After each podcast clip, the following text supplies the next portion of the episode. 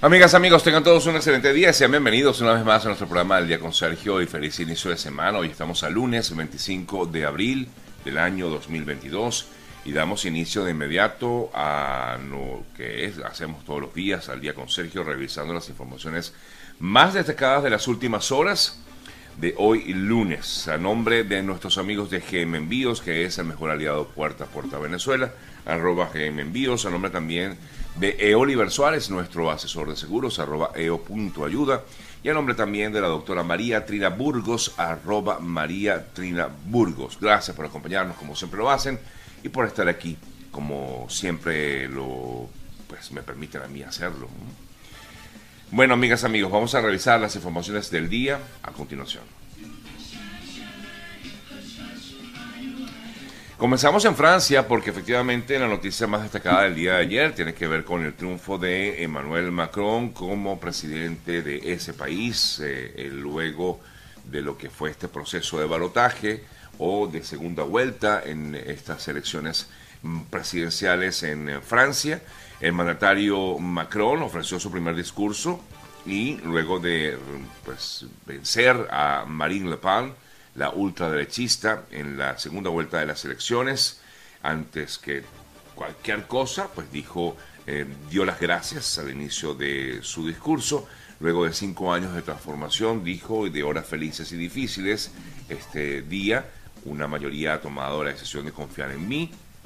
Más adelante nosotros vamos a hacer un contacto con eh, nuestra colega Amanda Sánchez, quien se encuentra en París y nos va a traer detalles acerca de lo que fue este proceso de elecciones del día de ayer. Una de las cosas más destacadas, sin duda alguna, ha sido el hecho de que Marine Le Pen, la ultraderechista, eh, eh, aunque perdió, pues demostró que la ultraderecha también tiene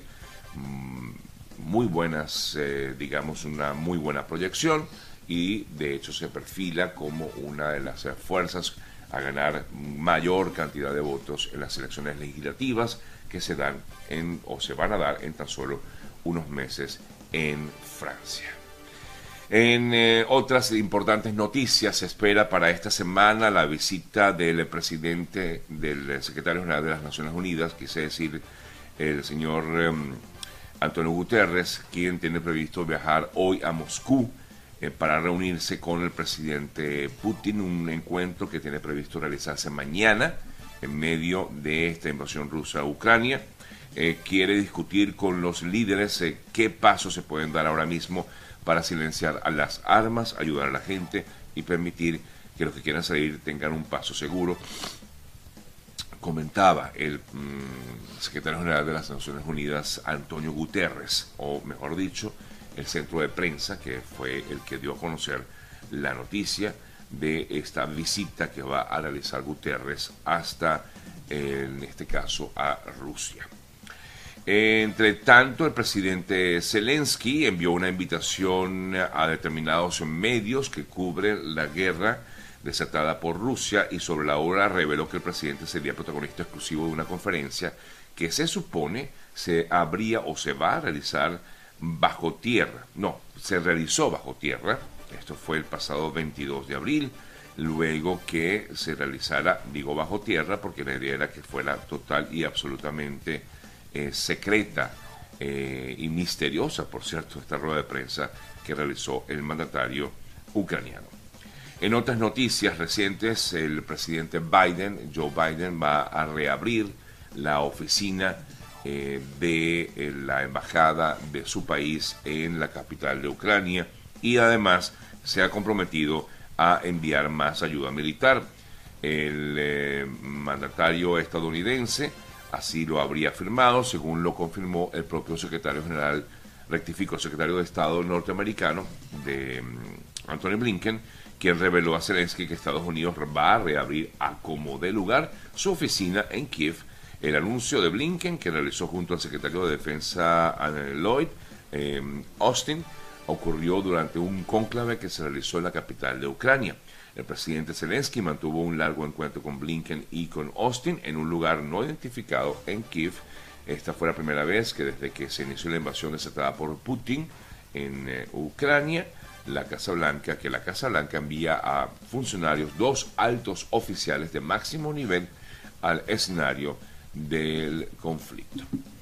El eh, presidente ucraniano también ayer, Volodymyr Zelensky, eh, pedía, esto fue el sábado, mejor dicho, al Papa Francisco, que visitará Ucrania para desbloquear los corredores humanitarios en Mariupol.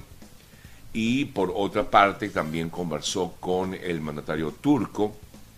Recep Tayyip Erdogan, a fin de conversar acerca de las negociaciones de paz que están eh, prácticamente estancadas y que pudiera, pudieran, em, en todo caso, reactivarse ante lo que sería la presencia del secretario general de las Naciones Unidas esta semana en Rusia, o por lo menos así lo tienen previsto.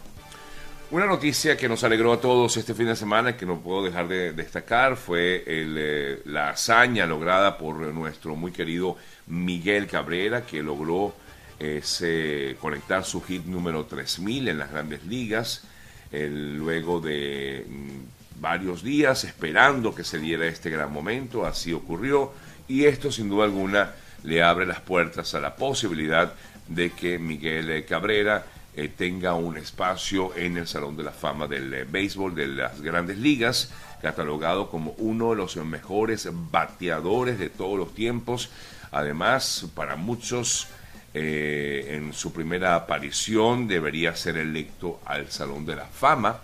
donde se encuentra el eh, también venezolano, el gran Luis Aparicio. Así que con esta noticia nosotros tuvimos un aliciente este fin de semana luego de lo que fue esta gran hazaña realizada por nuestro muy querido compatriota Miguel Cabrera.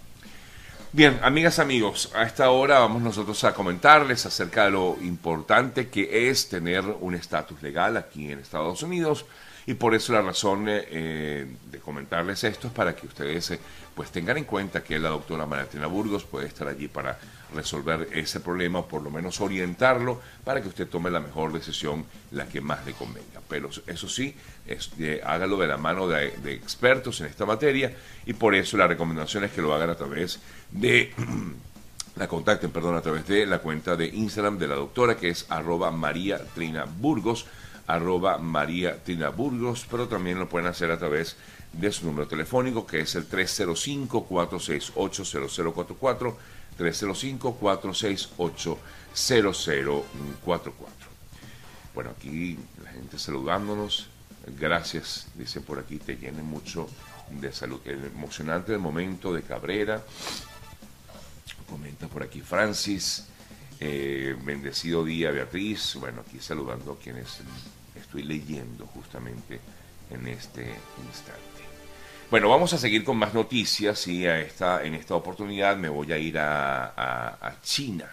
¿Por qué? Bueno, porque todavía la situación, la situación de COVID en ese país sigue siendo eh, delicada. Eh, Shanghai reportó ayer 39 muertes por COVID, la cifra más alta desde el inicio de la cuarentena, eh, mientras la capital china advierte de una situación difícil por el aumento de contagios.